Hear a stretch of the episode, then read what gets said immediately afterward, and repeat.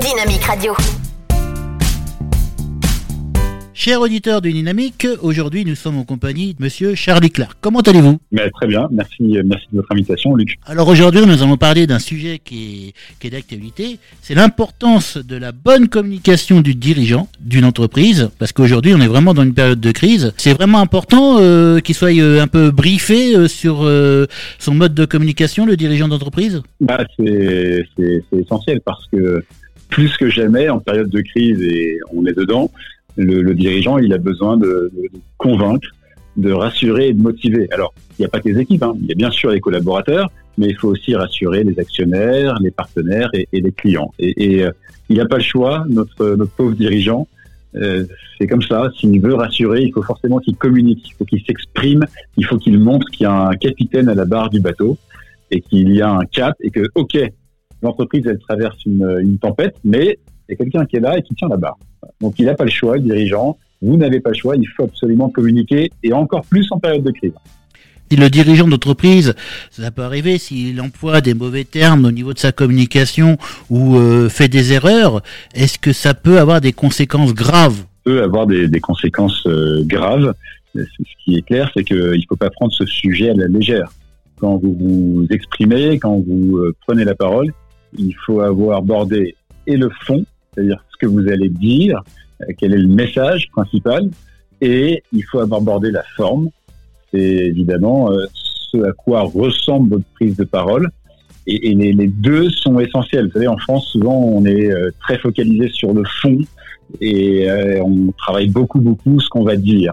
Or, ce qui est très clair, c'est qu'il faut qu'il y ait une congruence parce que, et d'ailleurs c'est ce que disait Victor Hugo, la forme, c'est le fond qui remonte à la surface. Donc si la forme, elle n'est pas bonne, on est en droit de d'avoir des doutes et de se poser des questions sur euh, la qualité du fond, ou en tout cas la, la confiance du dirigeant quand il s'exprime. Donc il faut aligner la forme et le fond et il faut bien border les choses. Est-ce qu'il y a des thèmes ou des mots qu'il ne peut pas employer ou qu'il pourrait éviter d'employer durant cette période un peu particulière?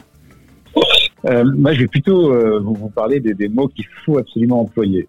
Ce qui est clair, c'est que quand on s'exprime, et euh, je pense que c'est votre cas aujourd'hui, euh, Luc, c'est mon cas quand je parle, c'est le cas pour tout le monde, la seule chose qui peut intéresser euh, vos auditeurs, la seule chose qui peut intéresser euh, des, des collaborateurs quand leur patron s'exprime, c'est qu'on leur parle d'eux.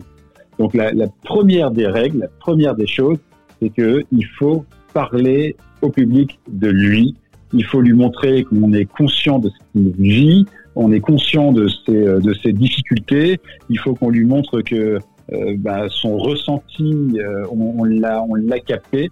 Et donc la première des règles, qui est une règle clé, une règle universelle en communication orale, c'est qu'il faut parler au public de lui et, et non de soi. Et ça, c'est un sujet parce que quand on travaille avec les dirigeants, on s'aperçoit que sans s'en rendre compte, bah, ils parlent beaucoup d'eux, de ce qu'ils ont euh, fait, euh, des chantiers qu'ils sont en train de mener pour la transformation de l'entreprise. Mais tout ça, au final, ça ne concerne pas vraiment le collaborateur. Donc, parler au public de lui, il n'y a que ça qui l'intéresse. Et aussi, quelque part, aussi le rassurer peut-être. Ouais, bien sûr, mais quand vous lui parlez de lui, euh, c'est très rassurant. Quand, je vous parle de vous, ça montre que bah, je vous ai pris en considération, que je sais euh, le quotidien que vous traversez, que je connais vos difficultés, etc. Donc, euh, effectivement, euh, il faut lui parler de lui et il faut le rassurer. Et pour le rassurer, il y a des mots, mais il y a aussi des, des actions. Si vous-même, dirigeant, vous avez l'air confiant, et là, évidemment, par contre, sur la forme, votre forme, elle est bonne, si elle est euh, sûre, si elle est euh, éloquente d'une certaine façon, c'est quand même que vous êtes généralement assez sûr de vous. Et si vous êtes sûr de vous, c'est que vous êtes sûr aussi de votre cap. C'est pour ça qu'il faut aligner euh, ce que vous dites avec la forme et être très congruent sur les deux. On parle aussi de la communication orale, mais je pense aussi que la gestuelle autour de, de sa communication est, un, est très importante. Oui. Vous savez, on, on, dit que la communication, elle est en trois dimensions. Il y a des choses qui se voient, et la gestuelle, elle en fait partie. Il y a des euh, choses qui s'entendent. Là, ça va être la voix, ça va être le ton, le rythme, les volumes, le silence. Et puis, il y a des choses qui se comprennent. Et là, on est plutôt sur le choix des mots. Et la communication, c'est en trois dimensions. Il faut que les trois euh, facteurs soient alignés. Et effectivement, vous l'avez dit, la gestuelle, comme ça se voit, il faut qu'elle soit positive. Alors là, je vais vous donner peut-être deux conseils, si, si, on a le temps, Luc, pour, pour la gestuelle. Premier conseil, euh, c'est qu'il faut qu'elle soit haute. Une gestuelle haute, elle porte un message qui est positif. Et quand vous perdez un match, spontanément, vos bras ils vont vers le bas. Tout ce qui est euh, bas, c'est pas des bonnes nouvelles, c'est les coups bas, c'est des choses souterraines que vous n'avez pas vu venir. À l'inverse, si vous gagnez un match, spontanément, les bras ils vont aller vers le haut. Donc, quand vous voulez être positif à l'égard de vos collaborateurs, ayez une gestuelle qui, qui remonte. Ça, c'est le premier conseil. Et le deuxième conseil, c'est que les gestes, il faut qu'ils aillent vers les collaborateurs. Il faut qu'ils aillent vers le public, vers l'avant. Parce que, encore une fois, c'est une façon de lui montrer que vous êtes là pour lui et que la seule chose qui vous intéresse, c'est lui et que quand vous prenez la parole, c'est pour lui. Et donc au niveau aussi du, du télétravail, où c'est chaud, tout ce qui se passe actuellement, hein, le télétravail, le travail chez soi et tout ça, c'est pas évident non plus de, de, de faire de... Bon, c'est plutôt de l'oral, c'est sûr, de la gestuelle, tout ça, c'est pas évident aujourd'hui. On se rend compte que, que c'est possible, c'est tout à fait possible. Et précisément, l'avantage que, que, nous avons, c'est que la visio, elle, elle, elle offre de l'image. Et vos gestes, là, les gestes dont on vient de parler, vous allez faire exactement la même chose, même en visio. C'est-à-dire les gestes hauts, c'est des gestes qui doivent se faire au niveau de la caméra pour que l'interlocuteur en visio les voit. Et les gestes qui vont vers l'avant, c'est tout simplement des gestes qui vont aller vers la caméra. Et vous allez remarquer que si vous faites ça, donc c'est un, un, petit effort, c'est une petite vigilance qu'il faut avoir. Si vous faites ça, ça va avoir des impacts immédiats sur la personne qui est en face de vous en visio. La visio, c'est comme du présentiel, comme on dit. Euh, vous pouvez utiliser votre corps, vous pouvez être vu, vous pouvez être entendu et vous pouvez être compris efficacement en visio. Oui, mais la personne qui, qui vous regarde ou qui, qui, vous voit en train de faire des gestes et tout ça, est-ce que ça va pas euh, lui sembler un peu trop envahissant vers elle? C'est une, bonne, euh, c'est une, une, très bonne remarque. Et ça, ça me permet de, vous donner mon troisième conseil. Je, je, pensais le garder jalousement pour moi, mais en fait, je vais vous le dire. Je vais vous le donner ce conseil. C'est qu'effectivement, euh, un geste euh, il ne faut pas le confondre avec euh, de la gesticulation.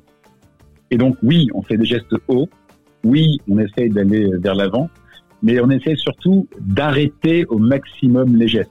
Et ce que j'entends par là, c'est qu'un geste, il faut le laisser, il ne faut pas tout de suite le reprendre. Et finalement, la règle, c'est peu de gestes, mais des gestes qui soient arrêtés. Et tout simplement, vous arrêtez votre bras, vous arrêtez votre geste et vous laissez le temps à la personne qui est en face de voir et de comprendre le geste. Et ça, ça va être encore plus vrai en visio. En visio, il va encore falloir exagérer ça et faire des gestes qui soient plus lents pour suivre la cadence euh, de la caméra et la cadence du Wi-Fi, et des gestes que vous allez encore plus arrêter pour ne pas que vous soyez en train de gesticuler, mais en train de servir votre message.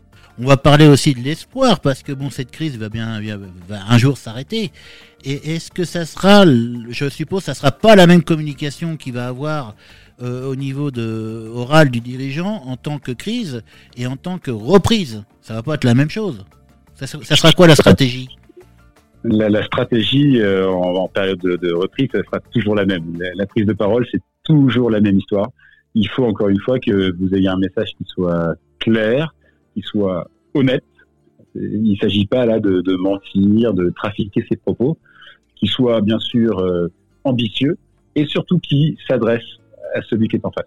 Nous, euh, ce qui est très clair, et c'est notre métier chez, chez Wiscom, euh, c'est que quand on prend la parole, on prend pas la parole pour soi. Soit on s'en fout complètement, on prend la parole pour celui qui est en face. Et quelle que soit la situation qu'on vit, en crise ou en reprise, il faut parler pour celui qui est en face et avoir de l'empathie. C'est ça euh, le sujet. Et c'est ça qui sera encore le sujet quand la reprise sera là, je l'espère, euh, très vite, voire pourquoi pas demain, j'espère. Donc, il faut surtout de l'empathie et aussi de la franchise par rapport aux personnes euh, euh, qu'on s'adresse. Et il faut être franc, il faut avoir de l'empathie. Et vous savez, si vous avez de la franchise, de la clarté, de l'empathie, eh ben finalement, même si les nouvelles que vous annoncez sont pas excellentes, vos collaborateurs ils vont vous apprécier parce que vous allez créer du bien-être. Vous allez les mettre dans une sérénité. Un, dirigeant qui s'exprime clairement, un dirigeant qui n'a pas de euh, d'idées euh, cachées, de sous-entendus, c'est très très rassurant pour les pour les collaborateurs. Et on vous remerciera forcément de, de cette franchise. Donc c'est quelque part mettre en sécurité euh, nos interlocuteurs. Bah, c'est le, les mettre en sécurité, leur, leur montrer qu'il y a un chef, encore une fois, à la barre de, ce bateau, que le chef, il est euh, confiant, sûr de lui, et qu'il a euh, le souci de ses collaborateurs. ça, c'est clairement le, métier du dirigeant, de tout dirigeant, et il faut le montrer au travers de ses prises de parole. Bah avec tous ces conseils, je pense qu'aujourd'hui les dirigeants pourront, euh, pourront comment dire, améliorer leur, leur outil de communication. J'espère. Bah, en tout cas, monsieur Charlie Clark, bah, je vous remercie beaucoup. Je rappelle à nos éditeurs que vous êtes le fondateur du cabinet de conseil en stratégie orale Wishcom. Donc, je pense que vous avez un site internet pour la société Wishcom. On a un site internet www.wishcom.com. Bah, je vous remercie beaucoup, monsieur Charlie Clark. Merci, Luc. Euh, à très vite.